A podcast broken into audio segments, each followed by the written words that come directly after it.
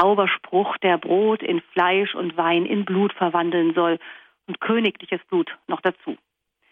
Es geht vielmehr um ein göttliches Vermächtnis, das historisch Vergangenes und gleichzeitig Ewiges bei uns gegenwärtig werden lässt, und zwar den Gottmenschen Jesus Christus in unserer Mitte, in der Mitte unserer Gemeinde und in der Mitte unseres Seins durch die Eucharistie. Man merkt schon, dass auch ich da so ein bisschen herumeiere, ganz in Worte fassen lässt sich ja dieses Geheimnis, das wir wirklich Geheimnis nennen, nicht. Aber dass die Worte, die bei diesen Wandlungen gesprochen werden, nicht einfach nur zufällig sein können, das wird wohl jedem einleuchten. Diese Wandlungsworte sprechen regelmäßige Gottesdienstbesucher vermutlich unbewusst im Stillen mit, wenn der Priester sie sagt. Man hat sie so oft gehört. Und da werden wir alle sicher ein wenig stolpern, wenn es dann in einem Jahr so ungefähr heißen soll, also in einem Jahr ungefähr soll es dann genau heißen, nehmet und trinket alle daraus, das ist der Kelch des neuen und ewigen Bundes, mein Blut, das für euch und für viele vergossen wird zur Vergebung der Sünden. Bislang spricht der Priester ja die Worte, mein Blut, das für euch und für alle vergossen wird. So hat es, hatten es die Übersetzer der lateinischen Messworte nach dem Zweiten Vatikanischen Konzil formuliert. Im April dieses Jahres jedoch entschied Papst Benedikt XVI., man müsse die ursprünglichen lateinischen und griechischen Texte korrekt für viele übersetzen. Die Reaktionen auf diese Entscheidung in den deutschsprachigen Ländern waren kontrovers, zum Teil ziemlich heftig. Dem Papst wurde vorgeworfen, er sei rückwärtsgewandt, er wolle hinter das Zweite Vatikanische Konzil zurück und habe ein exklusives Gottesbild. Ich habe mich mal gefragt, wie diese ganze Diskussion wohl auf einen Außenstehenden, auf einen Kirchenfernen wirken mag.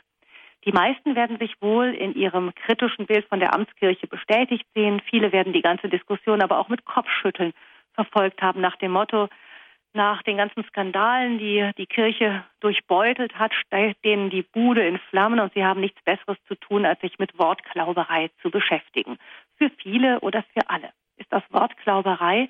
Warum ist diese Geschichte dem Papst so wichtig, dass er damit riskiert, die meisten Gottesdienstbesucher zu brüskieren, oder viele zumindest, wenn sie nicht vorher ausführlich über das Thema nachgedacht haben. Und das wollen wir aber heute in dieser Sendung tun, damit wir vielleicht nicht erschrocken sind, sondern verstehen, worum es da geht. Und wir wollen also der Frage für viele oder für alle nachspüren in der heutigen Standpunktsendung zusammen mit Professor Christoph Ohli, den ich ganz herzlich in unserem Münchner Studio begrüße. Grüße Sie, Professor Ohli. Gott, Frau Fröhlich. Professor Ohli, Sie sind Priester der Erzdiözese Köln seit 1991. Seit 2010 sind Sie Professor für Kirchenrecht an der Theologischen Fakultät der Universität Trier. Und Sie sind so nebenbei für die Vatikanische Kleruskongregation Berater. Und ähm, Ihre geistliche Heimat darf man vielleicht auch noch nennen. Sie sind mit dem spanischen Säkularinstitut Cruzadas de Santa Maria verbunden, das in Deutschland ähm, sowohl in München als auch in Bonn eine Niederlassung hat. Sie sind bei, von der ähm, Priestergemeinschaft, die äh, zu diesem Säkularinstitut gehört, Pater Thomas Morales, ähm, einer Gemeinschaft, die aus Diözesanpriestern äh, besteht, dort sind Sie der Leiter. So viel ganz kurz zu Ihnen. Sie sind ja ähm, sowohl in der Universität, aber auch ansonsten durch das Säkularinstitut viel unterwegs, ähm, sprechen mit, mit anderen Theologen, auch mit vielen anderen interessierten Laien. Ähm, wurde in diesen Kreisen auch das Thema der veränderten Wandlungsworte diskutiert? Es ist ja so, dass das ja irgendwo schon seit Jahrzehnten in der Luft liegt. Ich habe vorhin gesagt, der Papst hat das in diesem Jahr beschlossen. Wahrscheinlich hat er es schon früher beschlossen gehabt, aber es wurde halt dann jetzt in einem Brief nochmal vom April sehr stark unterstrichen. Aber wie gesagt, die Diskussion ist ja nun schon sehr ähm, viel älter. Wurde das bei Ihnen auch diskutiert? Das wurde natürlich diskutiert, zumal solch ein Brief des Papstes ja diese Diskussion, die ja im Prinzip schon zehn Jahre läuft, eben zu einem Abschluss gebracht hat und damit noch einmal auch die Jahre dieser theologischen Diskussion vor Augen traten. Man hat immer wieder noch die Argumente ausgetauscht und hat auch über das nachgedacht, was Sie eben gesagt haben, was der Papst ja auch selbst getan hat, auch in seinem Brief an die deutschen Bischöfe. Welche Wirkung wird das haben? Welche Wirkung kann so etwas haben? Und im Umkehrschluss dann die, die notwendige äh, Konsequenz daraus, diese Entscheidung, die jetzt feststeht, die muss gut vorbereitet werden in ihrer Anwendung, also in ihrer Realisierung. Und er hat ja in diesem Brief an die deutschen Bischöfe von einer notwendigen Katechese gesprochen gegenüber den Priestern und gegenüber den Laien, den Gläubigen, dass sie wohl vorbereitet dann auf diesen Tag zugehen, an dem sich das ändern wird. Diese Katechese muss eben deutlich machen, welche Gründe dafür vorliegen, in welchem gesamten theologischen Konzept das liegt, so dass äh, ja doch das ein oder andere Gefühl oder das Empfinden, die Emotion, die vielleicht zunächst dagegen sprechen würde, dadurch auch ein wenig egalisiert und relativiert werden kann.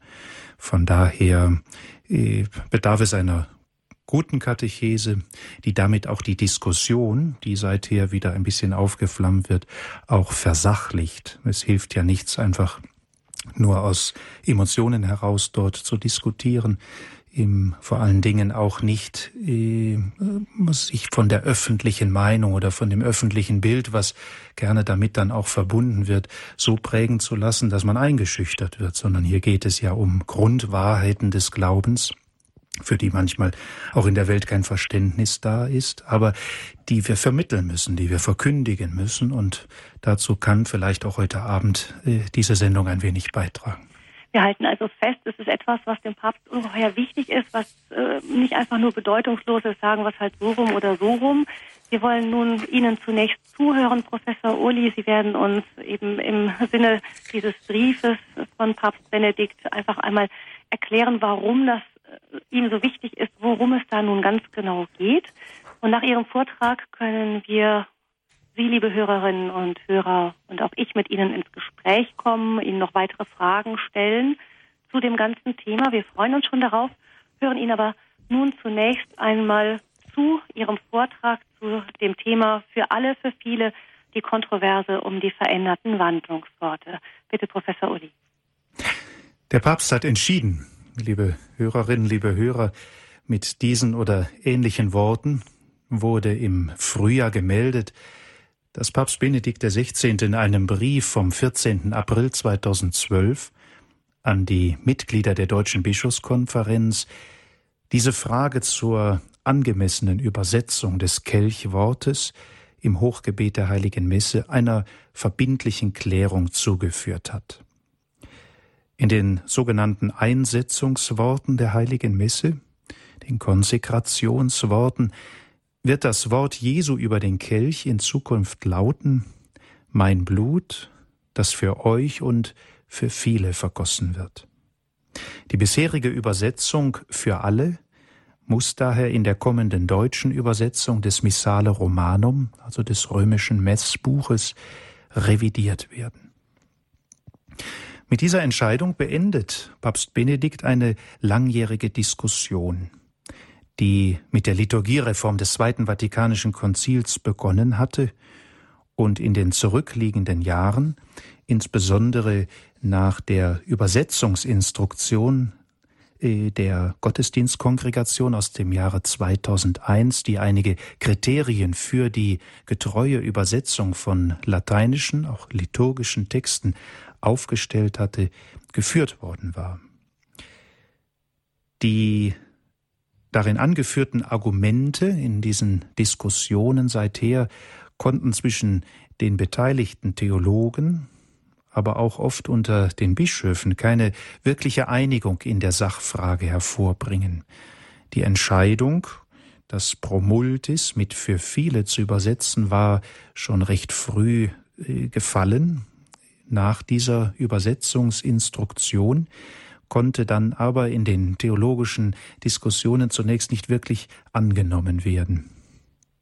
So ist schließlich in der päpstlichen Entscheidung die notwendige Klärung einiger einer strittigen Frage zu sehen, deren Ziel es ist, im Innersten der Eucharistiefeier, was ja die Konsekrationsworte darstellen, zu einer klaren und einheitlichen Übersetzung zu gelangen davon ab. Dies steht voll und ganz auch mit der kirchenrechtlichen Vorgabe in Einklang, das darf ich doch auch als Kirchenrechtler betonen, die es in diesem Zusammenhang zu erwähnen gilt. Denn nach Kanon 838, Paragraph 2 des kirchlichen Gesetzbuches im Codex Juris Canonici kommt die Ordnung der heiligen Liturgie, die ja immer eine Feier der ganzen Kirche, nie nur einer Teilkirche, einer Ortskirche, einer Pfarrei oder einer kleinen Gruppierung von Gläubigen darstellt, dem apostolischen Stuhl zu, der dabei unter anderem die liturgischen Bücher herausgibt und deren Übersetzungen in die Volkssprachen überprüft. Damit soll durch das persönliche Handeln des Papstes, wie jetzt in unserem Fall, oder der von ihm beauftragten Kongregationen die Einheit im Glauben gesichert werden, die gemäß dem Axiom lex credendi, lex celebrandi immer auch in der Einheit der liturgischen Handlungen zum Ausdruck kommt. Liturgie ist Ausdruck des Glaubens, der hier einen Ausdruck findet, der natürlich auch in seiner Einheit deutlich hervortreten muss. In unseren Überlegungen dieser Standpunktsendung heute Abend wollen wir dieser Frage und der damit zusammenhängenden Entscheidung inhaltlich nachgehen und sie zu verstehen suchen. Und dies ganz im Sinne jener Bitte von Papst Benedikt in seinem Schreiben an die deutschen Bischöfe, die beabsichtigte Änderung bei den Priestern und Gläubigen mit Hilfe einer Katechese gut vorzubereiten dass das verständlich wird, um was es dort geht, um es dann, wenn es tatsächlich auch in der deutschsprachigen Messfeier realisiert werden wird, annehmen zu können. Dabei wollen wir die Beweggründe des Papstes ebenso erörtern wie die inhaltliche Bedeutung der Übersetzung, um auf diese Weise den Versuch zu unternehmen, wie es Kardinal Meissner, der Erzbischof von Köln, meiner Heimatdiözese, ausgedrückt hat, das Verständnis der Gläubigen für diese zentralen Inhalte unseres Glaubens zu fördern und zu vertiefen. Schauen wir in einem ersten Schritt dafür einmal auf den Text der Wandlungsworte. Wir wissen es sicher alle gut genug. Im lateinischen Missale heißt es im Wort über den Kelch Accipite et bibite ex eo omnes. Hic est enim calix sanguinis mei novi et eterni testamenti, qui pro vobis et pro multis effundetur in remissionem peccatorum. Hoc facite in meam commemorationem. Bisher wurde dieser lateinische Satz wie folgt übersetzt und gesprochen. Nehmet und trinket alle daraus. Das ist der Kelch des neuen und ewigen Bundes, mein Blut, das für euch und für alle vergossen wird zur Vergebung der Sünden. Tut dies zu meinem Gedächtnis. Diese Worte gehen zurück auf die Abendmahlsberichte, wie sie uns durch die Evangelisten Markus und Matthäus berichtet sind. Bei Lukas und bei Johannes heißt es an dieser Stelle noch etwas enger für euch. In der griechischen Fassung steht für das lateinische Wort promultis das Wort hyperpolon, das recht übersetzt für viele bedeutet. Da nun aber Jesus im Abendmahlsaal in seiner Muttersprache, also im Aramäischen und nicht Griechisch gesprochen hat, kommt der Gedanke auf, dass gemäß diesem semitischen Denken der Ausdruck Hyperpolon für viele ganz nah ja fast identisch heranragt an die Gesamtheit aller Personen und das heißt an alle. So müsste übersetzt werden für alle. Und dies im Anschluss an das Wort aus dem Prophetenbuch Jesaja, wo es im vierten Gottesknechtslied, das ja prophetisch auf Jesus Christus verweist, heißt, denn er trug die Sünden von vielen und trat für die Schuldigen ein. So bestand in den 1960er Jahren des 20. Jahrhunderts unter den Exegeten die übereinstimmende Meinung, dass dieser Ausdruck pro multis im Lateinischen in seinem semitischen Umfeld, also des Alten und des Neuen Testaments, die Ausdrucksform sei, um die Gesamtheit, eben alle zu benennen. Damit seien alle Menschen in das Heils- und Sühnehandeln Jesu am Kreuz mit einbezogen. Und der Konsens unter den exegetischen Forschern wurde zudem dadurch unterstützt, dass ja einige Aussagen der Heiligen Schrift ausdrücklich vom universalen, also vom allumfassenden Heilswillen Gottes für alle Menschen sprächen. So zum Beispiel im ersten Timotheusbrief, im zweiten Kapitel in den Versen drei bis vier, wo es heißt, das ist Recht und gefällt Gott unserem Retter. Er will, dass alle Menschen gerettet werden und zur Erkenntnis der Wahrheit gelangen. Auch wir, wenn wir in den Abendmahls berichten, wie sie uns die Einheitsübersetzung der Evangelien vorlegen, weiterhin die korrekte Übersetzung aus dem Griechischen lesen, nämlich das ist mein Blut, das Blut des Bundes, das für viele vergossen wird, so lesen wir es jetzt in der deutschsprachigen Übersetzung der Evangelien in der Einheitsübersetzung, oder aber der Gedanke der semitischen Interpretation des Wortes, dass es also recht nah an die Gesamtheit, nämlich an alle heranragt, in die deutsche Übersetzung des Messbuches übernommen und seither im Kelchwort angewendet. Mein Blut, das für euch und für alle vergossen wird zur Vergebung der Sünden. Damit, so sagt es Papst Benedikt in seinem Schreiben an die deutschen Bischöfe, wird etwas Wichtiges sichtbar. Ich zitiere den Papst, er sagt dort, die Wiedergabe von Promultis mit für alle war keine reine Übersetzung, sondern eine Interpretation, die sehr wohl begründet war und bleibt, aber doch schon Auslegung und mehr als Übersetzung ist. So wörtlich der Papst. Der Sinn der Abendmahlsworte sollte demnach durch diese interpretierende Übersetzung also dass das Promultis sehr nah an das für alle heranragt, gegenüber einer wörtlichen Übersetzung, nämlich für viele, verständlicher gemacht werden.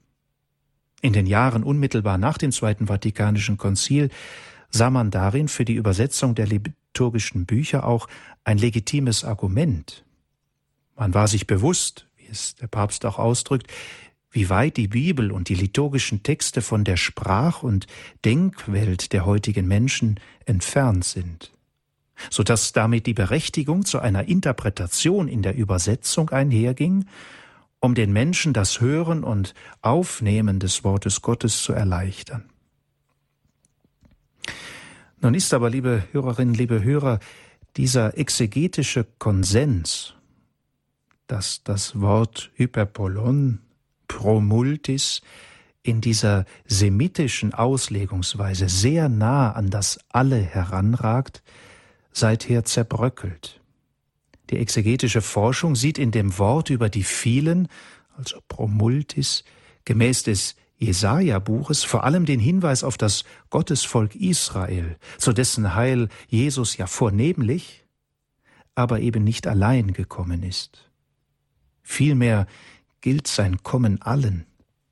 Jedoch besitzt Israel dabei die Aufgabe der Verkündigung des Evangeliums als frohe Botschaft an alle. Oder sagen wir es nochmal mit anderen Worten. Die Botschaft ergeht an ein Volk, um durch dieses an alle Völker gerichtet zu sein und zu allen Völkern zu gelangen.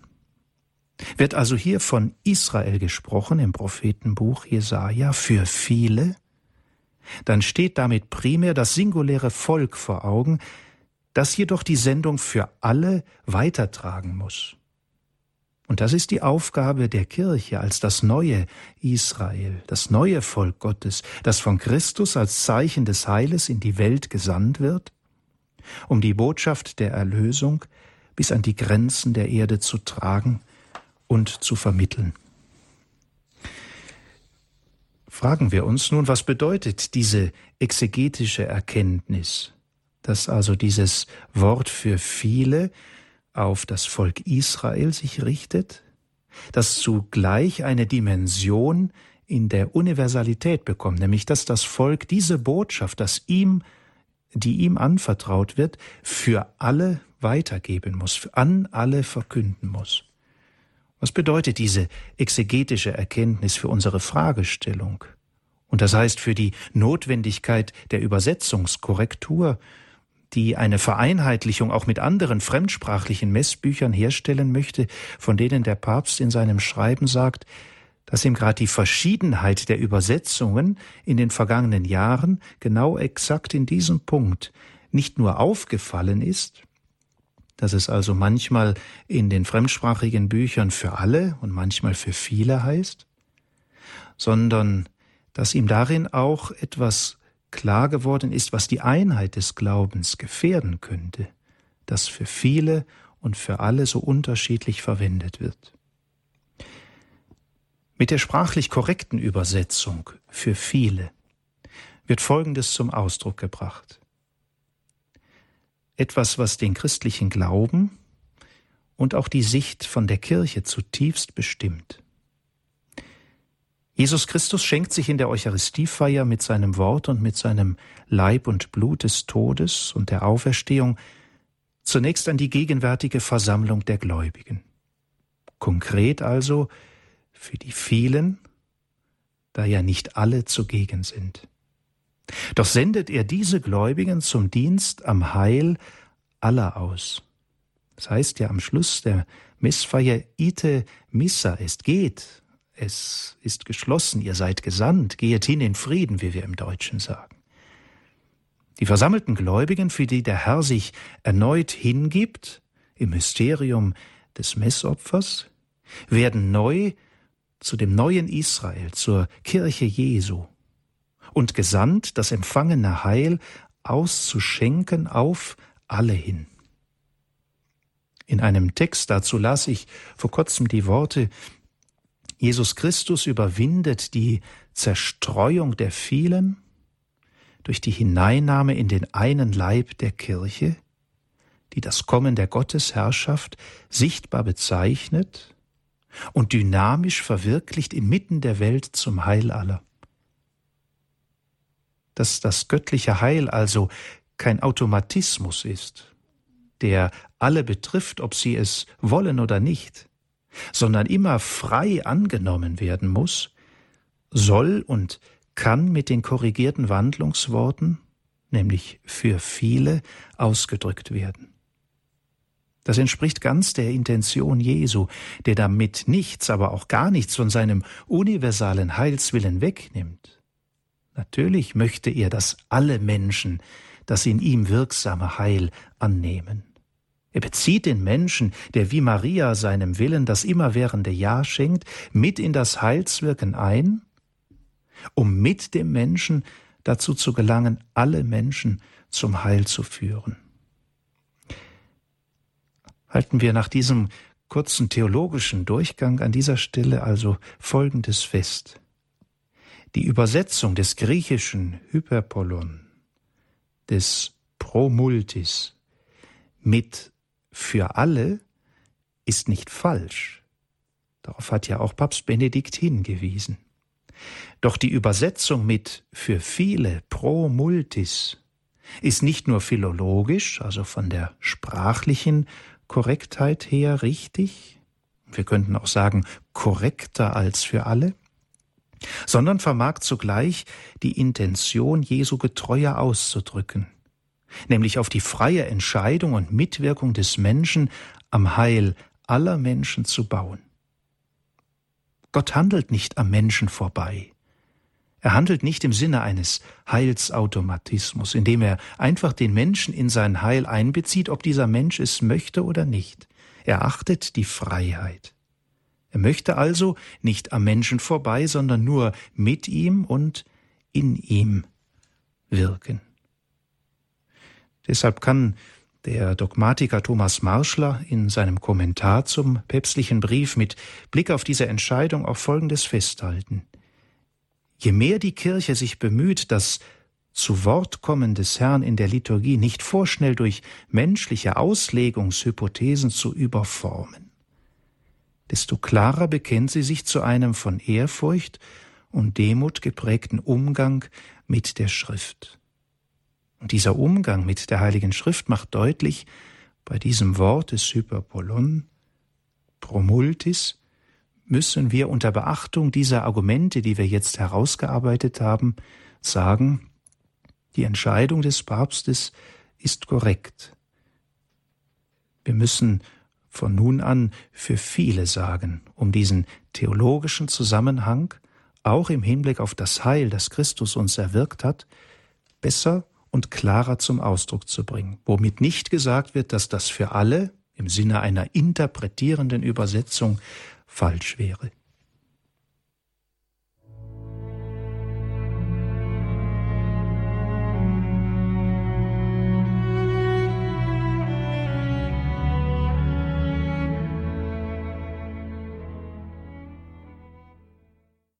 Für alle, für viele, die Kontroverse um die veränderten Wartungsworte ist das Thema bei der Standpunktsendung jetzt bei Radio Horeb mit Professor Christoph Ohli aus Trier. Wir hören nun den zweiten Teil seines Vortrages. Nachdem wir uns mit dem theologischen Grundbestand der Fragestellung um die korrekte Übersetzung ein wenig befasst haben, und ich möchte hoffen, dass das deutlich geworden ist, um was es dort geht, möchte ich auf zwei Einwände eingehen, die gegen die Entscheidung immer wieder auch in der Diskussion, auch in der öffentlichen Diskussion vorgebracht wurden. Ein erster Einwand.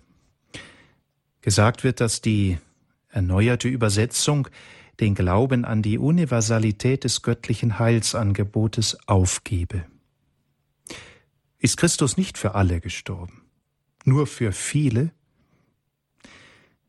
Wer die Argumentation des Papstes mit einem Vorschuss an Vertrauen vollzieht, der wird schnell feststellen, dass es dem Heiligen Vater in keiner Weise darum geht, den apostolischen Glauben zu schmälern oder gar zu leugnen, dass Gott will, dass alle Menschen gerettet werden und zur Kenntnis der Wahrheit gelangen, so wie es im ersten Timotheusbrief ja ausgedrückt ist. Im Gegenteil, der päpstliche Text ist ein unzweideutiges Bekenntnis zu diesem umfassenden Heilswillen Gottes. Papst Benedikt zitiert hierfür eigens drei herausgehobene Schrifttexte. So Römer 8, 32, Gott hat seinen Sohn für alle hingegeben. 2 Korinther 5, 14, einer ist für alle gestorben. Und 1 Timotheus 2, 6, Jesus hat sich als Lösegeld hingegeben für alle. Zugleich verweist der Papst auf eine differenzierte Sichtweise der Christusverbindung der Menschen. Das heißt, ein Bekenntnis gegen eine mögliche Allerlösungsvorstellung, die die menschliche Freiheit nicht ernst nimmt. Daher sei mit großer Treue gegenüber dem Wort Jesu in den Evangelientexten auch eine authentische Übersetzung vorzunehmen. Der Freiburger Dogmatiker Helmut Hoping weiß diesen Zusammenhang deutlich zu machen, indem er mit dem Blick auf das päpstliche Schreiben formuliert, ich zitiere, Doch ob alle Menschen über Wege, die Gott allein kennt, gerettet werden, wissen wir nicht. Darüber dürfen wir in Verbindungen mit den Worten, die Jesus beim letzten Abendmahl über Brot und Wein sprach, auch keine Spekulationen anstellen. Das von Gott in seinem menschgewordenen Sohn geschenkte Heil muss frei angenommen werden. Sichtbar Anteil gewinnen wir an dem im Kreuz Christi und seiner Auferstehung begründeten Heil, wenn wir durch Glaube und Taufe mit Christus verbunden werden und den Leib und das Blut Christi empfangen. Bei der Entscheidung von Papst Benedikt zur Übersetzung der Einsetzungsworte, so Hoping, geht es um das Verständnis der Erlösung. Nicht alle sind Teil dieses einen Leibes Christi und empfangen seinen eucharistischen Leib. Jeder aber, der zum Tisch des Herrn hinzutritt, um seinen Leib zu empfangen, tut dies mit den anderen stellvertretend für alle, die Gott zum Heil führen will, auf den Wegen, die nur er kennt. Die vielen, die den einen Leib Christi, die Kirche bilden, tragen Verantwortung für alle, die nicht mit Christus durch Glaube und Taufe verbunden sind. Wenn wir diesen Grundgedanken aufnehmen, dann klärt sich noch einmal, was wir in unserem ersten Teil zu der theologischen Erörterung der Frage überlegt haben Das Promultis, das für viele, steht also für die versammelte Kirche, die diese frohe Botschaft angenommen hat, nun auch feiert und bereit ist, in die Welt zu tragen. Das heißt, stellvertretend für alle dieses Evangelium zu verkünden und das Heil, das uns in Jesus Christus, in seinem Tod und in seiner Auferstehung geschenkt worden ist, zu vermitteln. Deswegen sagt ja auch das Zweite Vatikanische Konzil, dass die Kirche ein Sakrament ist. In der Nummer eins der Kirchenkonstitution Lumen Gentium heißt es, die Kirche ist gleichsam Sakrament, das heißt Zeichen der innigen Vereinigung Gottes mit den Menschen und der Menschen untereinander. Kirche ist also universales Heilssakrament. In ihr sind die vielen gesammelt, die stellvertretend für alle das Heil empfangen und weitergeben.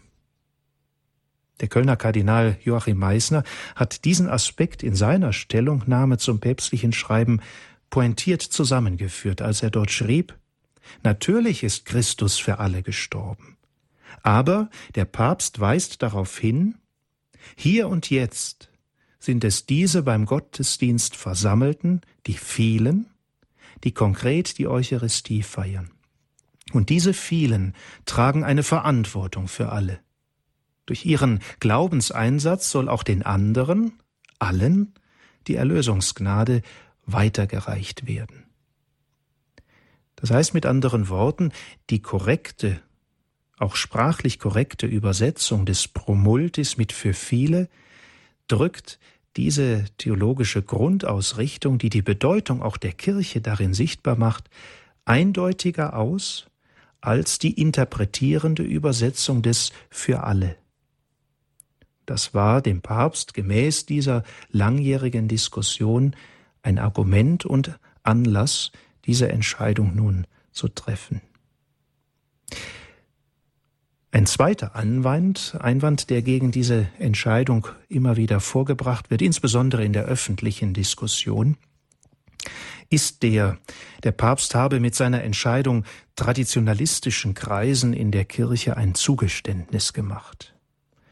Und genannt werden dann in diesem Zusammenhang oft die Pius-Bruderschaft als Gedankengeber für diese Entscheidung. Was ist von diesem Einwand zu halten?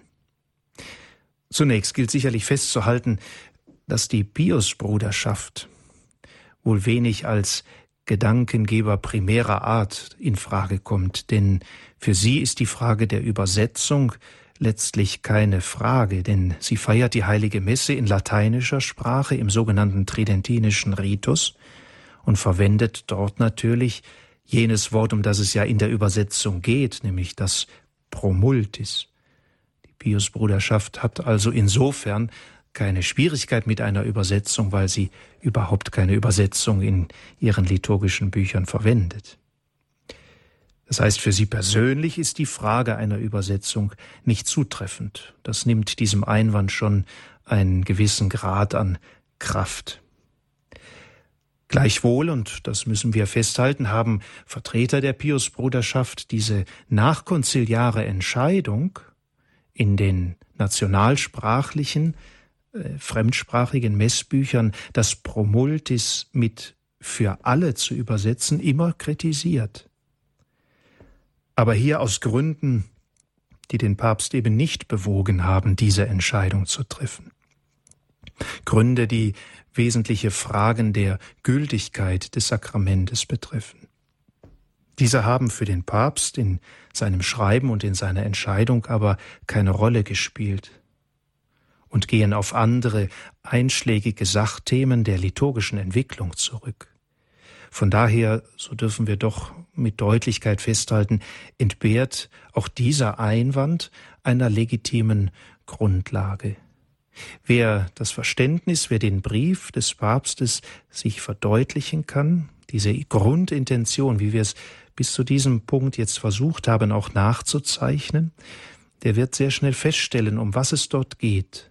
Mit Hilfe einer korrekten Übersetzung der Konsekrationsworte, dieses Terminus promultis, zu einer stärkeren Treue zum Wort Gottes in den Evangelien und damit auch im Alten Testament, hier insbesondere des Jesaja-Buches zu gelangen und gleichzeitig diese grundlegende ekklesiologische, also auf die Kirche bezogene Bedeutung deutlicher herauszustellen, dass sie diese stellvertretende Aufgabe der vielen für alle übernimmt. Die konkret feiernde Kirche übernimmt stellvertretend für alle die Annahme der Botschaft und die daraus folgende Konsequenz ihrer Verkündigung und damit des Hinausgehens in alle Welt, damit alle Menschen diesen Weg zu Christus finden, den sie aber auf einem nicht erzwingbaren Weg des Ja's, der Übereignung an diese Botschaft gehen müssen. Gott achtet also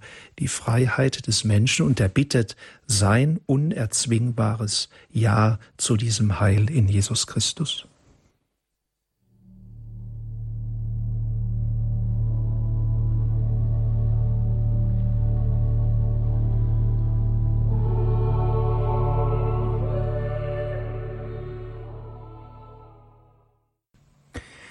Liebe Hörerinnen, liebe Hörer, ich möchte mit Ihnen abschließend in einem dritten kurzen Teil noch versuchen, diese päpstliche Entscheidung und unsere Überlegungen dazu, wir haben ja zunächst den theologischen Rahmen ein wenig zu durchdringen versucht, dann uns zwei Einwänden gegen diese Entscheidung gewidmet, nun auch geistlich zu deuten.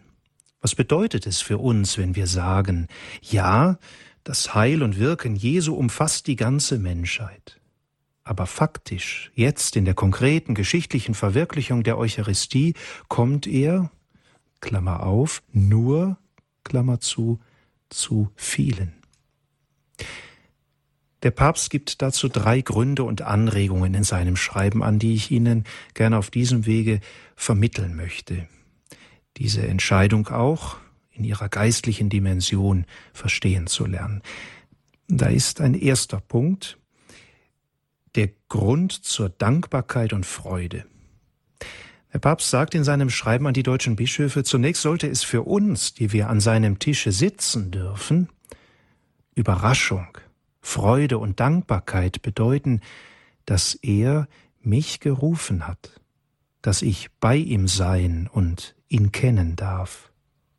Dank sei dem Herrn, der mich aus Gnad in seine Kirch berufen hat. Dieser Grund zur Dankbarkeit und Freude, der soll in uns wachsen, erkennen zu dürfen, ja, Gott hat mich gerufen zu diesem Glauben, den ich in der Eucharistiefeier mit den anderen Gliedern der Kirche feiere und genährt und gestärkt bekomme durch das Wort Gottes, das ich höre, und durch den Leib und das Blut Christi, das er mir reicht, damit seine Gnade, sein Heil, das einmal in mir seinen Anfang genommen hat, mich immer wieder stärkt und gestärkt wird, diesen Weg der Heiligkeit, den Weg mit Gott in meinem Leben zu gehen.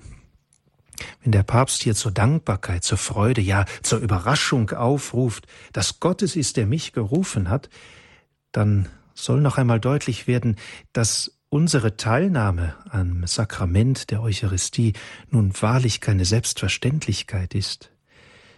Wie gehen wir also, wenn wir uns das geistlich fragen dürfen, oft zur heiligen Messe? Vorbereitet oder gedankenlos? Wie feiern wir sie mit? Präsent in unseren Gedanken, das Wort Gottes zu hören, das Heilsgeschehen wahr und aufzunehmen, die Lieder mitzuvollziehen, also genau das zu tun, was ja das Zweite Vatikanische Konzil in dieser Participatio Actuosa, in der tätigen Teilnahme und Teilhabe an diesem Mysterium der Eucharistie vorsieht. Ist das wirklich für mich Freude, Dankbarkeit, Überraschung? Oder oft genug Tradition, Gleichgültigkeit, Oberflächlichkeit? Ich glaube, dass dieser Gedanke eine, ein guter Grund darstellt, einmal bedacht zu werden, um das eigene, auch geistliche Leben, das eucharistische Leben eben zu erneuern, zu vertiefen, was durchaus auch in diesem Jahr des Glaubens, das Papst Benedikt uns geschenkt hat, ein schönes und hohes Ziel wäre. Also der erste Gedanke, Grund zur Dankbarkeit und Freude. Ein zweiter Gedanke, den der Papst anregt und auch anspricht in seinem Schreiben an die Bischöfe, diese Entscheidung auch geistlich deuten zu können, ist die Verantwortung zu erkennen, die ich als Glaubender in der Feier der Eucharistie und in dieser beständigen Feier der Geheimnisse unseres Glaubens von Gott empfange. Der Papst schreibt, wie der Herr die anderen, alle, auf seine Weise erreicht, bleibt letztlich sein Geheimnis. Aber ohne Zweifel ist es eine Verantwortung, von ihm direkt an seinen Tisch gerufen zu sein, so dass ich hören darf, für euch, für mich hat er gelitten. Die vielen tragen also Verantwortung für alle. Die Gemeinschaft der vielen muss Licht auf dem Leuchter, Stadt auf dem Berg, Sauerteig für alle sein. Dies ist eine Berufung, so sagt der Papst, die jeden Einzelnen ganz persönlich trifft. Die vielen, die wir sind, müssen in der Verantwortung für das Ganze im Bewusstsein ihrer Sendung stehen.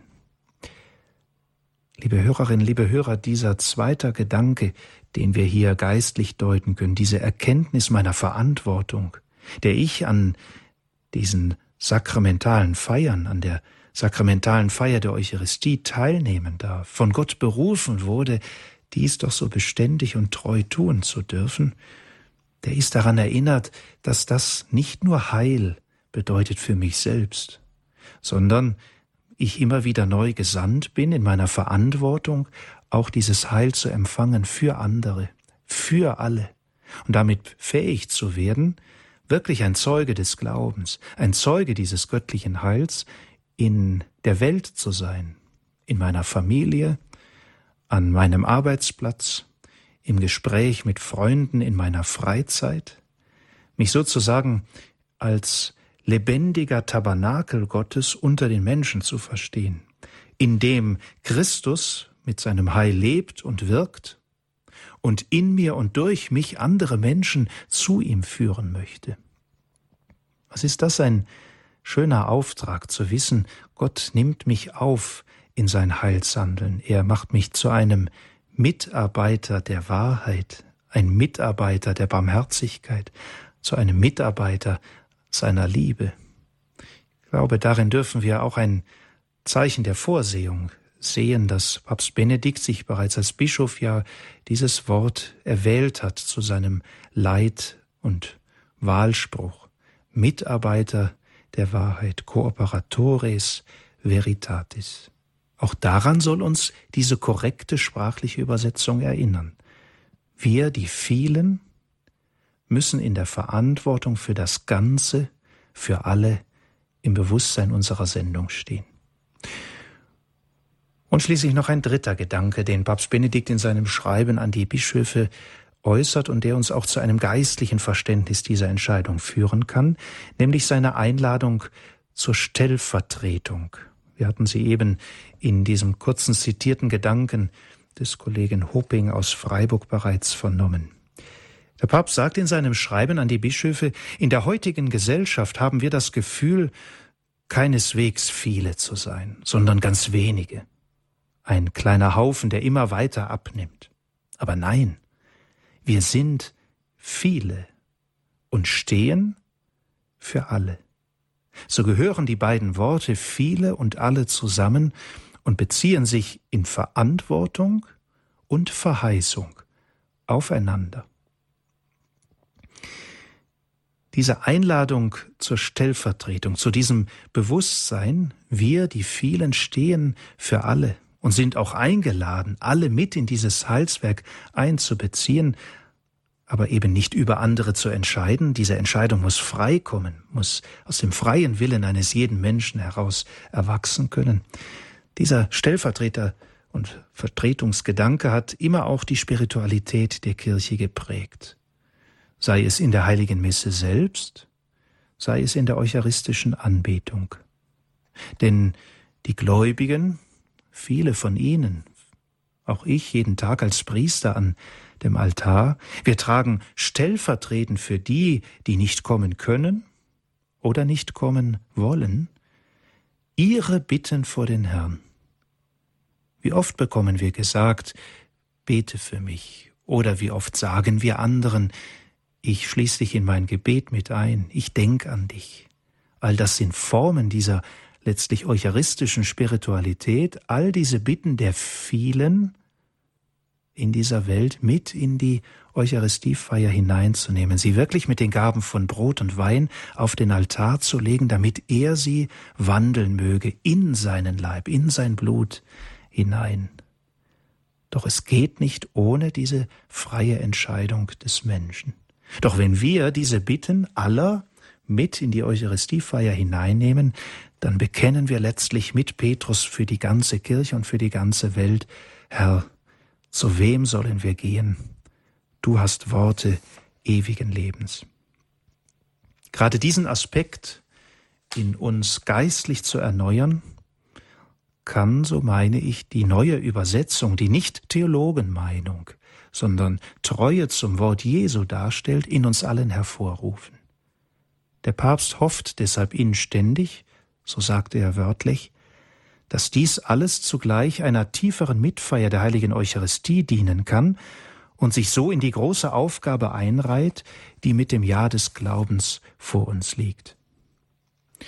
Liebe Hörerinnen, liebe Hörer, dazu sollten auch diese Überlegungen am heutigen Abend dienen, die ich Ihnen übereignen möchte und mit denen ich auch mit Ihnen nun ins Gespräch kommen möchte, die aber nun bewusst zunächst in jene Worte ausklingen sollen, die uns der heilige Thomas von Aquin in der Anbetung der heiligen Eucharistie geschenkt hat, in der Anbetung des gegenwärtigen Herrn Jesus Christus und die wir an dieser Stelle stellvertretend für alle beten wollen. Gottheit tief verborgen, betend nah ich dir. Unter diesen Zeichen bist du wahrhaft hier. Sieh mit ganzem Herzen schenk ich dir mich hin, weil vor solchem Wunder ich nur Armut bin. Augen, Mund und Hände täuschen sich in dir, doch des Wortes Botschaft offenbart dich mir. Was Gott Sohn gesprochen, nehme ich glaubend an, er ist selbst die Wahrheit, die nicht trügen kann. Einst am Kreuz verhüllte sich der Gottheit Glanz, hier ist auch verborgen deine Menschheit ganz. Beide sieht mein Glaube in dem Brote hier, wie der Schächer ruf ich, Herr, um Gnad zu dir. Kann ich nicht wie Thomas schauen, die Wunden rot, bet ich dennoch gläubig, du mein Herr und Gott. Tief und tiefer werde dieser Glaube mein, fester lass die Hoffnung, treu die Liebe sein. Denkmal, das uns mahnet an des Herrn Tod, du gibst uns das Leben, o lebendig Brot. Werde gnädig Nahrung meinem Geiste du, dass er deine Wonnen koste immerzu. Gleich dem Pelikane starbst du, Jesu mein, wasch in deinem Blute mich von Sünden rein. Schon ein kleiner Tropfen sühnet alle Schuld, bringt der ganzen Erde Gottes Heil und Huld. Jesus, den verborgen jetzt mein Auge sieht, stille mein Verlangen, das mich heiß durchglüht. Lass die Schleier fallen einst in deinem Licht, dass ich selig schaue, Herr, dein Angesicht. Amen.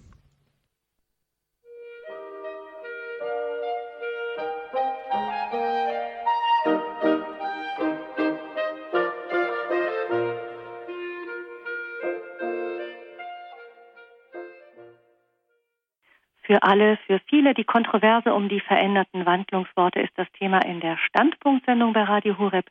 Wir haben den Vortrag von Professor Christoph Ohli aus Trier gehört und danken ihm ganz herzlich für diese Katechese im Sinne von Papst Benedikt XVI.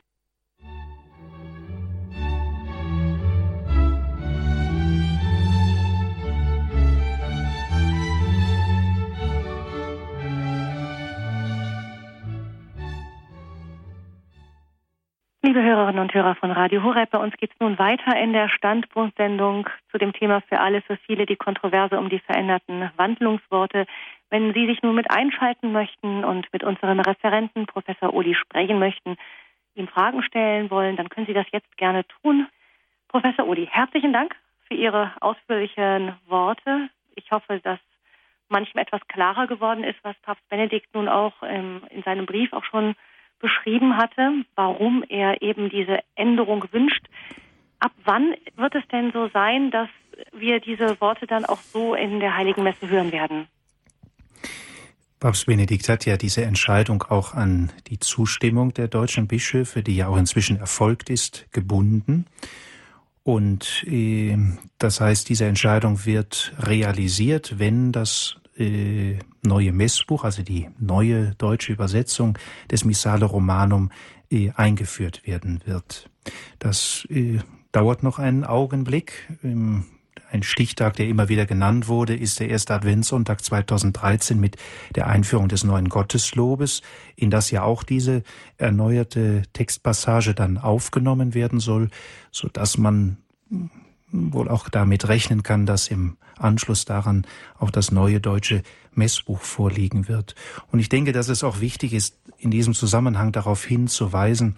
Ich äh, habe das selbst auch noch mal äh, so als Wort äh, zugeschrieben bekommen durch meinen Erzbischof, also den Bischof meiner Heimatdiözese, den Kardinal Meissner, der an alle ähm, Mitbrüder im priesterlichen Dienst äh, direkt im Anschluss an das päpstliche Schreiben einen äh, Brief verfasst hat und dabei sagt, Schließlich ist mir der Hinweis wichtig, dass die neue Übersetzung der Kelchworte erst zu einem späteren Zeitpunkt, den ich Ihnen rechtzeitig bekannt geben werde, in Kraft tritt. Mir ist es wirklich ein Anliegen, so fährt er fort, dass wir hier einheitlich vorgehen und nicht Einzelne schon jetzt die neue Übersetzung nutzen.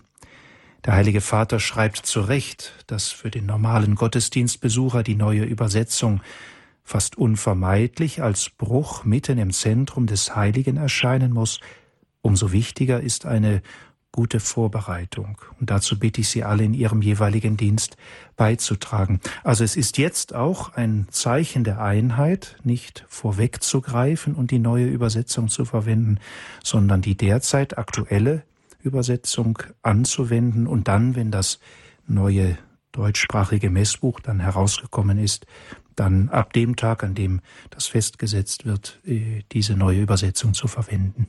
Also kein vorauseilender Gehorsam, sondern ja. ähm, alle werden das dann, sollten es dann gemeinsam tun, diesen Wechsel. Unsere erste Hörerin in der Radio Horeb-Sendung Standpunkt, die ich nun herzlich begrüße, ist Frau Frechler aus Ankunft. Grüß Sie. Grüß Gott, Frau Fröhlich und grüß Gott, Herr Professor Uli. Sie haben das ja wieder sehr schonend und sehr behutsam uns äh, erklärt. Ich habe heute Nachmittag mal die Bibelstellen herausgesucht und bin dann doch erstaunt gewesen, dass bei den Abendmahlsworten äh, doch für viele schon steht, bei Matthäus und Markus. Nur bei Lukas steht für euch und Johannes hat ja den Abendmahlsbericht nicht. Aber ähm, ich dachte eigentlich, dass das Hochgebet die Worte übernommen hat aus dem getreu dem Abendmahlsbericht. Und ich muss allerdings jetzt sagen, nachdem ich das wieder gehört habe, also der Gedanke der Stellvertretung, der war für mich eigentlich schon vorher da. Denn wenn Jesus nicht für alle, ich habe auch die anderen Bibelstellen, die eben dann auch betonen, dass Jesus für alle Gott die Rettung aller will, äh, das ist schon bei Timotheus, er will, dass alle Menschen gerettet werden oder bei Hebräer 2,9, es war nämlich Gottes gnädiger Wille, dass er für alle den Tod erlitt und so weiter, ähm, dass ähm, das eigentlich vorher da war. Wenn ich jetzt mir überlege, dass es äh, nur für viele ist, also der Theologe, der alles so wunderbar durchdacht hat und der Heilige Vater, aber der Laie ist, da könnte man ja bei vielen doch wieder sagen, naja, weiß ich denn, ob er jetzt wirklich für mich gestorben ist, ob er wirklich äh, für die anderen gestorben ist, für meinen Bruder, für den ich nun besonders bete, dass jemand die Freiheit hat, das abzulehnen, dass Gott, dass Jesus für uns gestorben ist und für uns gesühnt hat. Das war ja eigentlich immer schon klar.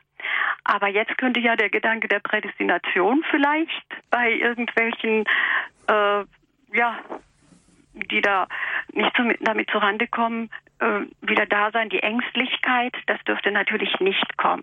Das ist mir klar. Und ähm, wenn ich jetzt sage, für viele, äh, dann kann ich ja eigentlich gar nicht das, ich kann das selber nicht ergänzen. Wenn es, wenn es heißt, Jesus für alle gestorben, dann kann ich mithelfen. Ja, das ist ja mein Auftrag auch.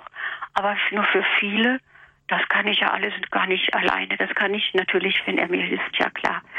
Mhm. Aber das wollte ich erstmal sagen. Und dann ähm, dann müsste man nicht dann auch manche Gebete ändern. Also bei mir ging es äh, doch immer so durch oder öfters durch, wenn es gebetet wird, O du Lamm Gottes, das hinwegnimmt die Sünde der Welt.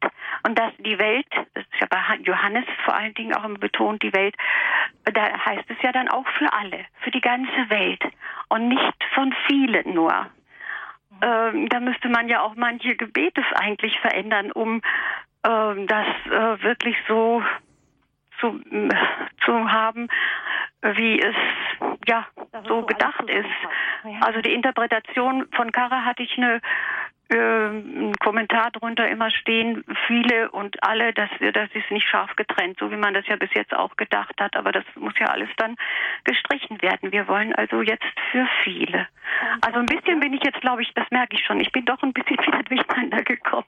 Und ja. am besten äh, natürlich das Wichtigste ist, bei Galater 2,20 habe ich dann gesehen, wenn Christus nicht für mich gestorben wäre, genauso wie von Bethlehem Angelus Silesius sagt, wenn er nicht in dir geboren wird, dann ist es nutzlos. Und so heißt es bei Galater 2,20. Paulus sagt, äh, ich lebe jetzt im Glauben an den Sohn Gottes, der mich geliebt und sich für mich hingegeben hat. Also zunächst mal muss man glauben daran, dass er für, für einen selbst sich hingegeben hat, glaube ich. Dann erst kann man auch vielleicht in der richtigen Weise wirken, auch stellvertretend. Frau Fechter? Jetzt, ja, jetzt höre ich Danke auf. Frau Fechter, zunächst einmal, ich denke mal, äh, Professor Uli, da, da ist schon eine Menge drin, auch an dem, was so einem Gottesdienstbesucher durch den Kopf schießt. Auch noch Frau Fechter ist ja, wie wir gehört haben, auch sehr bibelfest. Da kommen ja, einige Bibelstellen, die, die, ähm, die wirklich auch darauf hindeuten, dass das für alle auch wirklich seine Berechtigung hatte. Das wird wahrscheinlich jetzt auch so von so manchem angeführt. Also was heißt, wenn es um die Wortgetreue um die Wort, die Treue zur Heiligen Schrift geht, könnte man dann sagen, dann könnte man ja auch das für alle nehmen, nämlich das steht da ja auch genauso drin. Ja, ich kann nur noch mal das äh, wiederholen, was ich eben auch gesagt habe. Also erster Punkt, ganz wichtig. Das wird auch in dem Papstschreiben deutlich. Ich habe ja auch die äh, Schriftstellen genannt, die äh, jetzt auch noch ein wenig ergänzt wurden. Die Schriftstellen, die herausheben den universalen Heilswillen Gottes gegenüber dem Menschen. Und von daher müssen wir deutlich sagen, natürlich, Gott ist Mensch geworden, damit alle Menschen das Heil empfangen können. Wir also der, der Kerngedanke von 1 Timotheus 2,4, dass alle Menschen gerettet werden und zur Erkenntnis der Wahrheit gelangen, das ist und bleibt der Grundgedanke. Damit wird auch nichts hinweggenommen, wenn es zu dieser Übersetzung, dieser korrekteren Übersetzung jetzt kommt. Also da darf man auch nicht dran rütteln und das muss auch in Predigten und in der Katechese deutlich gemacht werden. Das ist die Grundüberzeugung der Heiligen Schrift. Gott möchte das Heil aller Menschen. Aber gleichzeitig, und deswegen ist es gut, dass Sie mit den Textstellen ja auch aus den Evangelien nochmal begonnen haben, haben wir hier in der Übersetzung, auch der Einheitsübersetzung, äh, für Promultis das für viele stehen.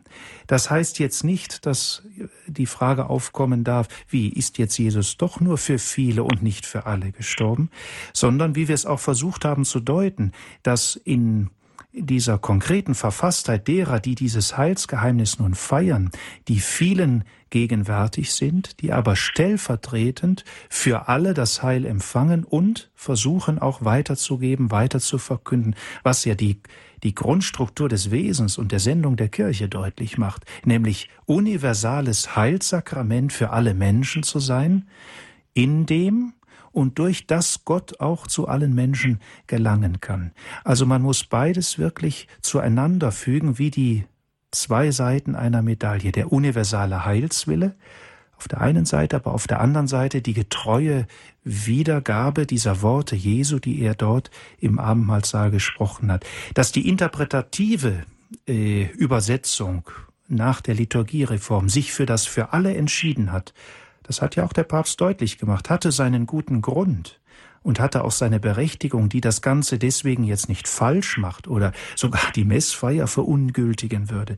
Nein, nur er sagt, die genauere Übersetzung macht deutlich, dass Gott eben nicht an diesem freien Willen und der freien Entscheidung des Menschen vorbei handelt, im Sinne eines Allerlösungswillens oder einer, eines Heilsautomatismus über den Menschen hinweg entscheidet, sondern bewusst diese Entscheidung auch erbittet. Papst Benedikt hat ja mal in einem äh, Schreiben zur Fastenzeit gesagt, äh, Gott bettelt am Kreuz um das Ja des Menschen, dass er dieses Heil wirklich annimmt. Und das soll in dieser wörtlichen Übersetzung etwas auch aufscheinen. Deswegen hatte ich versucht, am Ende diese geistlichen Deutungen vorzunehmen, die uns helfen können, darin auch unsere Verantwortung entdecken zu können. Ja, wir sind von Christus berufen, mitzuwirken, dass das Heil wirklich zu allen Menschen kommt.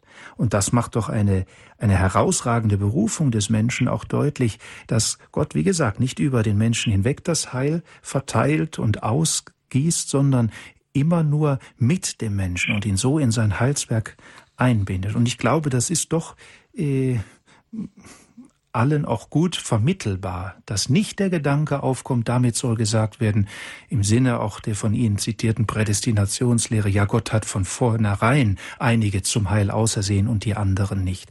Er ist in seinem Heilswirken für alle Menschen äh, gekommen und er ist für alle gestorben und auferstanden. Aber die Annahme, das ist eine höchst persönliche Haltung, die in einem konkreten Ja des Menschen sichtbar werden muss. Wird denn deshalb das Messbuch geändert wegen des einen Wortes? Werden deshalb die Messbücher geändert oder werden die Hochgebete auch noch anders geändert?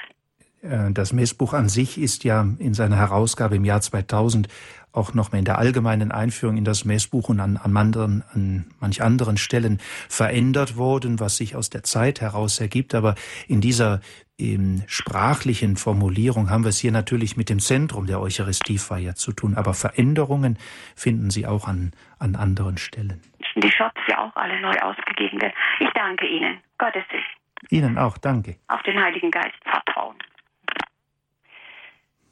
Ja, danke schön, Frau Fechner. Wir haben nun eine zweite Hörerin, die wartet schon ein Weilchen. Frau Fischer aus Ulm, grüße Sie. Ja, ja, mein, mein, Name ist Elisabeth Fischer. Ich rufe aus Ulm an. Guten Abend, Frau Fröhlich. Guten Abend. Guten Abend, Herr Professor Uli.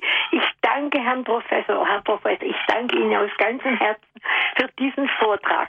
Äh, ich habe nämlich keine guten äh, Reaktionen auf den Brief des, des Papstes äh, erfahren von Leuten, die zu einem Teil in, Kirch, in, in der Kirche tätig sind. Und ich habe eine alte, eine, eine alte Ausgabe des Neuen Testamentes von Professor Alioli von 1894. Und da steht auch für viele. Ich habe eine Ausgabe des Neuen Testamentes von einem Religionslehrer 1937 bekommen äh, Dr. Peter Ketter Ausgabe auch äh, äh, äh, viele. Und ich habe das Lateinische im großen, im großen Messbuch also im Schott nachgelesen und da stand auch schon Multis.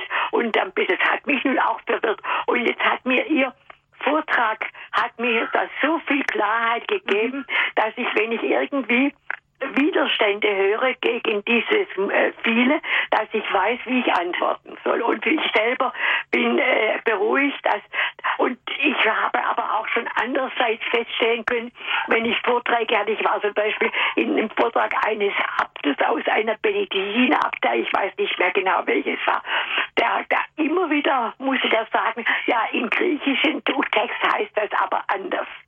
Und da wundert dann schon, warum hat man das so viel äh, geändert, nur weil es dem Zeitgeist entspricht. Das wäre meine zweite Frage. Mhm. Und äh, aber auf jeden Fall danke ich Ihnen für den Vortrag. Auf Wiederhören.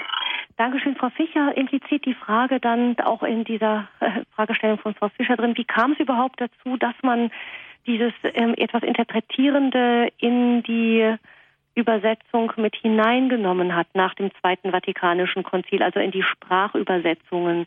Das ist ja nicht nur im Deutschen so gewesen, sondern auch äh, in anderen, den anderen Sprachen, Landessprachen, ähm, hat man eben dann das für alle gewählt. Was war damals die Absicht? Das kam ja jetzt nicht äh, etwa von der Deutschen Bischofskonferenz oder so, sondern ähm, auch aus Rom. Mhm.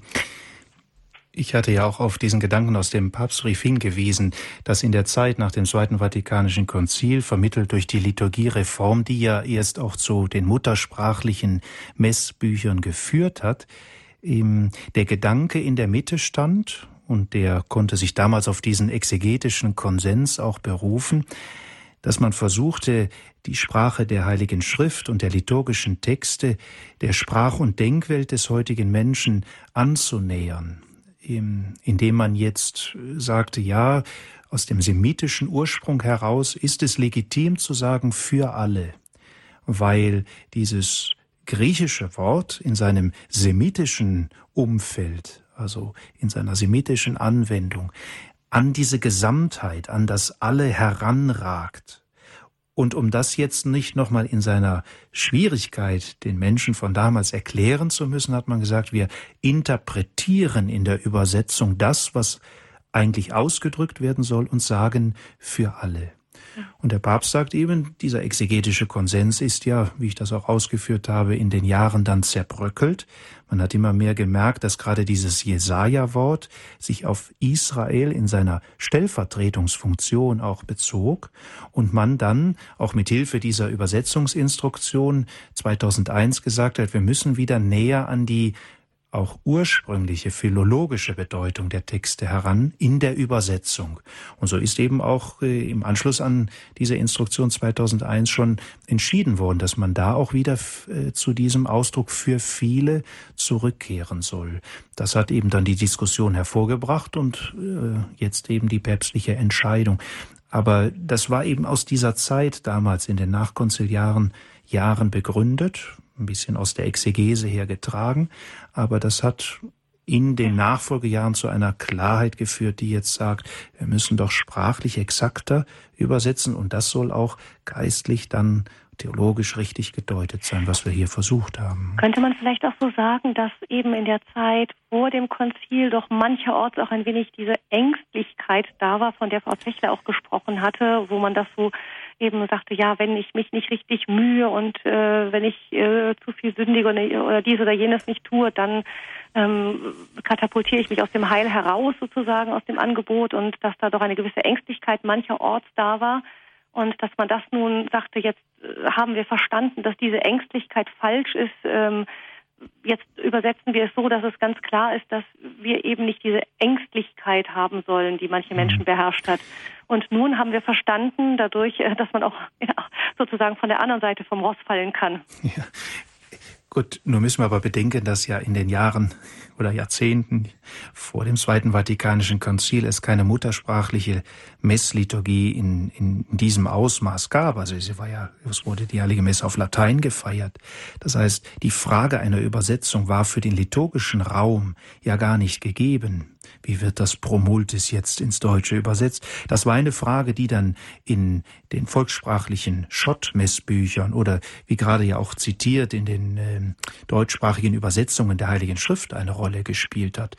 Dass dieser Gedanke sich in der Veränderung äh, oder Klarung, Klärung des Gottesbildes eben auch in den nachkonziliaren Jahren ausgedrückt hat und dann vielleicht auch ein wenig zu viel in die andere Richtung übergegangen ist, das ist sicherlich ein Faktum, aber hat mit dieser konkreten Frage der Übersetzung äh, insofern nicht viel zu tun, weil die Frage erst nach dem Zweiten Vatikanischen Konzil als Übersetzung liturgischer Texte virulent wurde. Mhm.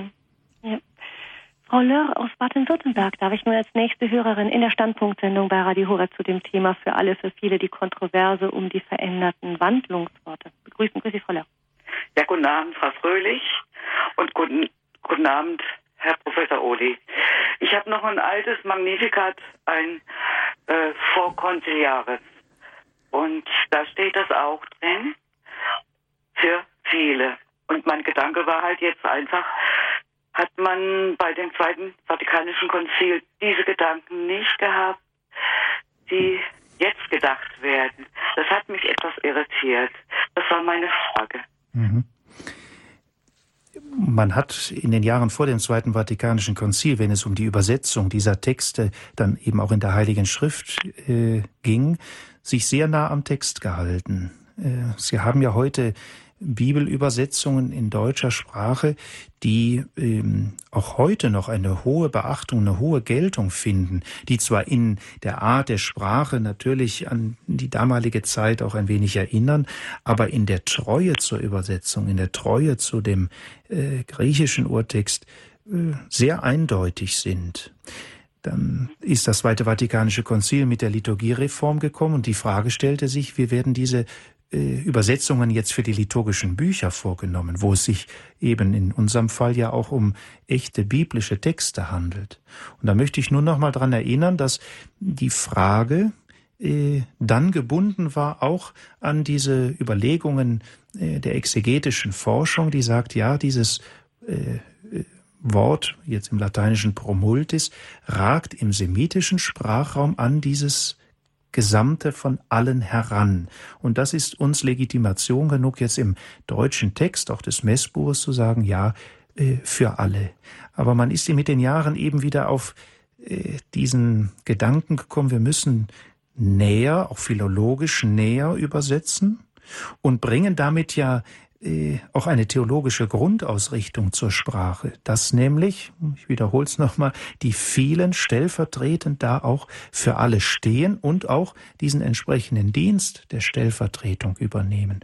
Von daher müssen wir uns wirklich hüten, äh, hier äh, diese Einteilung vorzunehmen von Vorkonziliar und Nachkonziliar, vor allen Dingen verbunden mit diesem Vorwurf, der Papst wolle hier vor das Zweite Vatikanische ja, Konzil ja. zurück. Da muss ich, wenn ich es sehr deutlich sagen äh, möchte und will, äh, sagen, das ist Blödsinn, das ist Quatsch.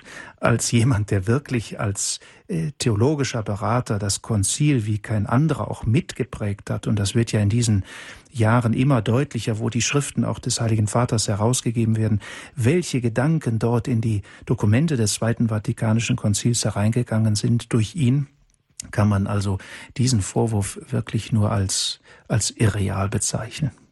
Ja, ja, durchaus. Ich bin, ich bin da durchaus mit einverstanden auf die Veränderung wieder auf, für viele. Nur ich habe mich halt gewundert, was für ein Geist damals war. Mhm. Das war's. Mhm. Dankeschön. Ich bedanke mich nochmals ganz herzlich. Danke ja. auch. Danke, Frau Lörr. Und ich begrüße nun Frau Faas aus Großfeld. Guten Abend. Schönen guten Abend. Für mich ist diese äh, Formulierung so klar, beides ist richtig. Für alle und für viele ist richtig. Für alle hat Jesus sein Leben hingegeben als Opferlamm. Und viele sind es, die es annehmen. Aber es hat mit dieser Freiheit zusammen, dass wir es wollen, annehmen wollen und für uns in Anspruch nehmen. Mhm. Sie haben es ganz gut, sehr gut auf den Punkt gebracht. Genau das ist der, der entscheidende Punkt. Der Papst sagt ja auch in seinem Schreiben, es gibt so viele auch gute und berechtigte Gründe von für alle zu sprechen. Das ist damit jetzt nicht falsch, aber die die, der Weg zu einer korrekteren oder auch philologisch näheren Übersetzung soll eben auch diese Grundgedanken zum Ausdruck bringen, die Sie jetzt auch nochmal formuliert haben und die wir versucht haben äh, in, die, in unserem Eben, es geht um unsere. Freiheit, ne? Genau. die Freiheit der Entscheidung, die wir haben. Ja. Das ja. ist natürlich für unsere heutige Zeit, äh, wo viele denken, so jeder soll so nach seiner Fasson ja, glücklich furchtbar. werden und der der liebe Gott wird schon da nicht so sein und jeder soll doch gerettet werden. Was in unserem Herzen natürlich die Sehnsucht ist. Wir wünschen niemandem äh, das Unheil oder die Verdammnis. So will ich wenigstens hoffen. Nein, wir wählen selber. Aber Gott äh, achtet diesen freien Willen des Menschen. Eben, eben. Und das ist ein großes, großes Geheimnis unseres Glaubens, dass Gott das tatsächlich tut. Ja, ich danke Ihnen. Gerne. Danke, Frau Fass und einen schönen guten Abend nach Großfeld. Ähm, ja, Professor Uli, das rührt ja auch sehr ans Grundsätzliche an, die Frage auch ähm, eben, wenn es für viele ist und nicht für alle. Gut, für viele ist ja zunächst auch mal ein Gegensatz zu wenige, aber viele ist nun mal auch klar, man hört das und denkt sich, viele können zwar alle sein, aber zunächst mal ist es nicht, also eher unwahrscheinlich. Ich, ähm, wer stellt sich da überhaupt außerhalb? Also wie katapultiert man sich aus diesem Heilsangebot heraus? Ähm, ist es so, ähm, wenn jetzt wenn jemand ähm, schwere Sünden begeht, ist er dann draußen oder ist es, wenn man wirklich nur nicht will? Ähm, was, was muss passieren, damit das eben, damit man von diesen vielen ausgeschlossen ist? Zunächst einmal grundsätzlich die Entscheidung darüber, wer sich aus dem Heil herausstellt und sagen wir mal auch die endgültige Entscheidung, ob ihrer tatsächlichen Endgültigkeit, das ist nie Sache des Menschen, das ist die Sache des göttlichen Urteils. Nur Gott allein kann darüber urteilen. Nur wir haben natürlich, da die Kirche in den irdischen Wirklichkeiten steht und lebt und auch von Gott hineingesendet worden ist, hineingesandt worden ist, eben durchaus Realitäten, die darauf hinweisen, dass hier jemand zum Beispiel das einmal empfangene Heil in der Taufe nicht wirklich fruchtbar lebt. Sie haben die, das Phänomen der Sünde angesprochen, das uns ja alle betrifft und wir deswegen ja auch durch Christus selbst und durch die Kirche vermittelt zu einem regelmäßigen Empfang des Bußsakramentes eingeladen sind, das ja von den Kirchenvätern gerne so als zweite Taufe, als dieser Rettungsanker gesehen wird, mit dem wir in diesen ursprünglichen Zustand des Getauftseins, dieses Erlöstseins wieder zurückgeführt werden. Mit dem Auftrag, jetzt geh und lebe dieses Heil. Und das Heil zu leben heißt, ein geistliches Glaubensleben, ein Leben der Liebe, ein Leben der Wahrheit, ein Leben des Zeugnisses auch zu leben.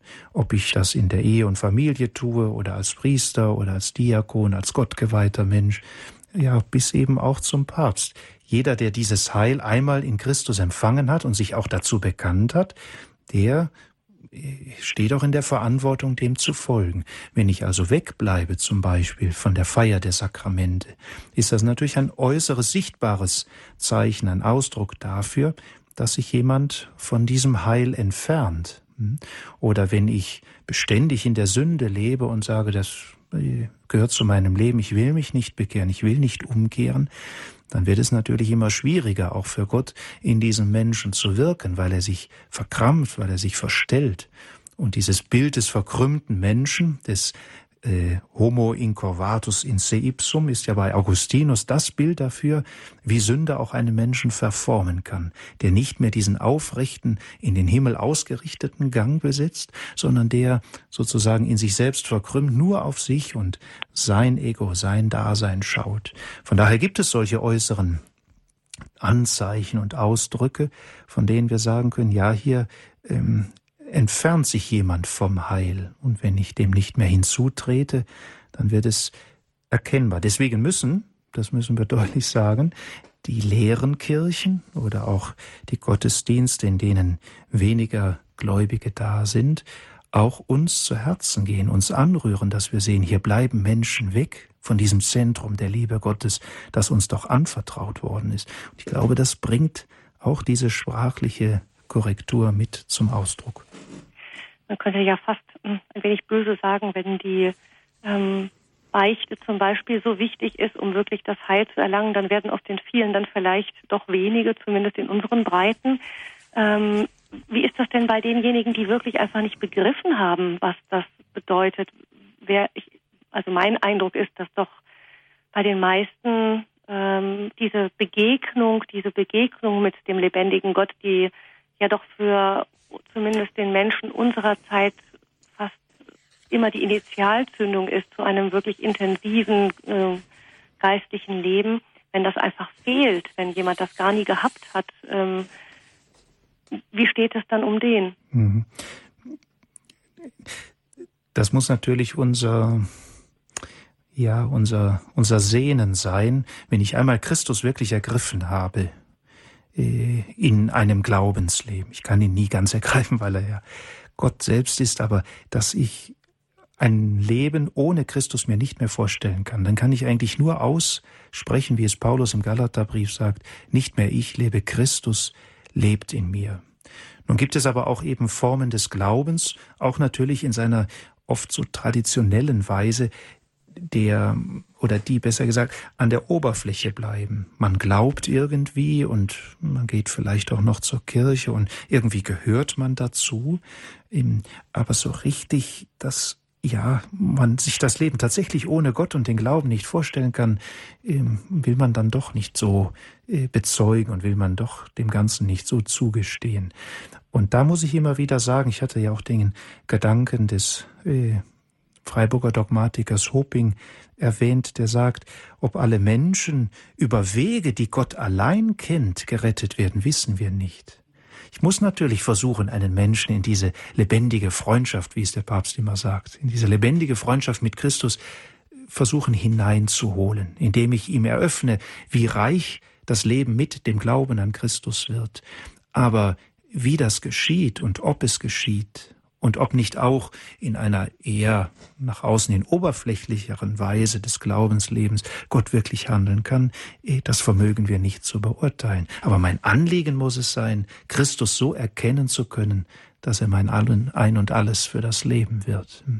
Papst. Ich stelle mir vor, dass es ja auch wichtig ist, auch zur Beruhigung von ich stelle mir vor, viele Mütter, die versucht ja. haben, ihre Kinder im Glauben großzuziehen ja. und sehen, die gehen überhaupt nicht mehr in die Kirche von Beichte, braucht man überhaupt nicht zu sprechen und so, mhm. muss so ein Mutterherz dann furchtbar bangen, dass dieses Kind auf jeden Fall verloren ist. Nein. Ja. Das ist ein Gedanke, den ich oft im Beistuhl höre, von Müttern, von Vätern, aber auch von Großvätern und Großmüttern. Mhm. Diese Sorge um die eigenen Kinder und die eigenen Enkel, dass sie was den Glauben, was die Kirche angeht, oft an Wege gehen, äh, die ihnen wirklich schwer auf dem Herzen liegen. Und ich sage da immer, es ist einmal ein heiliger Same in ihre Kinder und in ihre Enkel hineingelegt worden, durch die Taufe, durch den Glauben, den sie versucht haben zu vermitteln. Und dieser Same, er ist in ihnen gegenwärtig und er kann immer wieder aufgehen, er kann immer wieder auch neue Frucht tragen. Und ich bitte dann die Eltern und auch die, die Großeltern meistens auch natürlich zur Beruhigung ihrer Seele, dass sie zwei Dinge besonders tun. Das eine ist, eh, nie aufzugeben, für ihre Kinder und Enkel zu beten.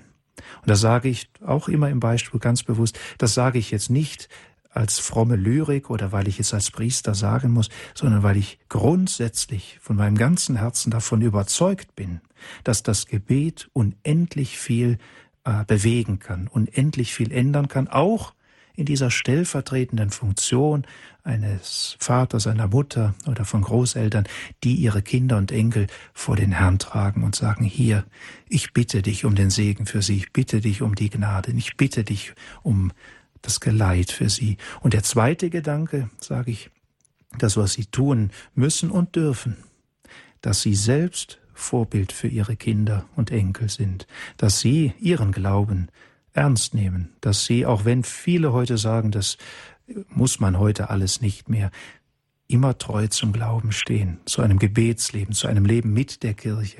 Und tatsächlich ihre Kinder und Enkelkinder, auch wenn sie es zunächst nicht annehmen wollen oder auch ein bisschen in Opposition dazu stehen, das doch sehen, was das bedeutet, dass man betende und glaubende Eltern, betende und glaubende Großeltern hat. Das kann vieles, vieles bewegen. Mhm. Hört man auch wirklich immer wieder, auch ich in meinem bekannten Freundeskreis, was das Gebet der Mütter oder Großmütter schon bewirkt hat. Aber äh, wichtig vielleicht auch nochmal zu unterstreichen, was Sie vorher gesagt haben, das Urteil im Letzten darüber, wo ein Mensch steht, steht uns nicht zu, sondern im Letzten ist das der Herr das Herz sieht und der Einzige ist, der wirklich da ein Urteil zu sprechen hat. Ja. Und das ist uns gar nicht aufgetragen. Ähm, noch eines vielleicht auch praktischer Frage, wie ist das? Es ist ja dann, wenn das nun das Gotteslob herauskommt und wenn die Bischöfe nun ähm, das freigeben, wird es Pflicht, die Wandlungsworte eben so zu sprechen, wie ähm, es vom Papst gewünscht wurde für viele, das, ähm, also in dieser Übersetzung für viele. Wie ist das? Das wird ja vielleicht dem einen oder anderen passieren, dass er vielleicht einen Priester vor der Nase hat, der das nicht machen wird. Ähm, ist dann die Wandlung ungültig? Die Wandlung ist, so meine ich doch sagen zu dürfen, dann nicht ungültig, weil eben wir haben ja auch aus dem Brief des Papstes lesen können, dass er gute Argumente für die Übersetzung mit für alle findet. Eben von daher kann das nicht ungültig sein, was bisher natürlich gültig ist. Nur der Papst und auch Die Bischöfe in ihren Anschreiben weisen ja darauf hin, wie wichtig es ist, gerade im Zentrum des Glaubens, und die heilige Wandlung ist ja sozusagen das Zentrum schlechthin, in dem Gott zu uns kommt, in diesen menschlichen Worten, die der Priester im Auftrag in der Person Christi sprechen darf, dass da in höchster Weise der Anspruch der Einheit gegeben ist. Und Einheit ähm, geschieht da, wo ich bereit bin, auch als Priester, ähm, immer zu wissen, ich stehe dort im Dienst Jesu, ich stehe im Dienst der Kirche. Das heißt, Dienst heißt immer auch Gehorsam, heißt immer auch die Bereitschaft zu hören und mich selbst dabei zurückzunehmen. Und wenn der Papst tatsächlich als oberster Hirte und Lehrer diese Entscheidung auch auf der Grundlage einer langjährigen Diskussion für die Kirche trifft, ganz besonders eben für die Kirche in den deutschsprachigen äh, Räumen, jetzt für das deutschsprachige Messbuch, dann ist das eine Entscheidung, die auch in der Kraft der apostolischen Autorität des Petrus-Nachfolgers bindet und uns zu diesem Gehorsam ruft, der ja eine Grundkategorie des Christlichen ist. Wir sehen es bei Maria und wir dürfen es auch immer wieder jeden Tag neu in unserer christlichen Existenz sehen. Das Hören auf das Wort Gottes, die Bereitschaft, ihm gehorsam zu sein, ist etwas, was sich dann auch in solchen kirchlichen Entscheidungen, die ja doch auch wohl begründet sind, zeigen muss. Und deswegen hoffe ich, bete und auch bitte darum, dass es da tatsächlich nachher zu einer Einheit kommt, die sich dadurch ausdrückt, dass wir als Priester alle diesem Auftrag auch folgen, dann ab diesem entsprechenden Zeitpunkt in der deutschsprachigen Übersetzung für viele zu sagen. Mhm. Ähm, Einheit auch mit den anderen Landessprachen, wie sieht es da aus? Es ist ja so, ich erwähnte das eben schon, dass die Entscheidung dazu der äh, originelleren oder originäreren Übersetzung zurückzukehren, in manchen Sprachzirkeln schon angewendet worden ist. Ich war vor, ich glaube, vier, fünf Jahren zu einem Besuch in Mexiko und habe da auch öfter äh, die Heilige Messe auf Spanisch gefeiert. Da ist für den mexikanischen, spanischen Bereich bereits die ähm, originäre Übersetzung angewendet worden. Das ist also hier nicht mehr todos äh, heißt, sondern para muchos, also für die, für, für viele. Ähm, Hängt an den einzelnen Ländern. Eben, das sehen wir ja auch hier. Das hängt dann an den Entscheidungen der Bischofskonferenz, die von Seiten des Apostolischen Stuhls gebeten werden, diese Grundentscheidung für die Gesamtkirche mitzutragen und auch umzusetzen. Und das wurde eben auch bei uns lange diskutiert, aber der Papst hat das jetzt entschieden, so dass wir auch hoffen, wie er das ja auch in dem Brief sagt, dass wir da in den verschiedenen Sprachen der Welt, in denen das Messbuch vorliegt und die Heilige Messe gefeiert wird, zu einer größeren Einheit und Einheitlichkeit wieder zurückkehren können. Ganz herzlichen Dank, Professor Uli, Ihnen für diesen Abend und Ihre Ausführungen. Ähm, danke. Ich denke, für, für manchen ist etwas klarer geworden, worum es da nun geht und wir gehen etwas vorbereiteter nun in diese letzte Phase, bevor diese Änderung wirklich in der Herzmitte, wie der Papst auch sagte, der Eucharistiefeier des Gottesdienstes eingeführt wird. Dankeschön Ihnen. Ich danke auch den Hörerinnen, die sich rege beteiligt haben an dieser Sendung mit ihren Fragen. Ich verabschiede mich an dieser Stelle von Ihnen. Die Standpunktsendung bei Radio Horeb endet hier jetzt. Gabi Fröhlich ist mein Name. Ich danke Ihnen fürs Zuhören und bitte Professor Uli noch zum Abschluss um seinen priesterlichen Segen. Auf die Fürsprache der Jungfrau und Gottesmutter Maria, der Mutter der Kirche, des heiligen Josef, ihres Schutzpatrons und des seligen Papst Johannes Pauls II. Segne und geleite euch, all eure Anliegen und Angehörigen und die ganze Kirche, der allmächtige und gütige Gott, der Vater und der Sohn und der Heilige Geist. Amen. Amen.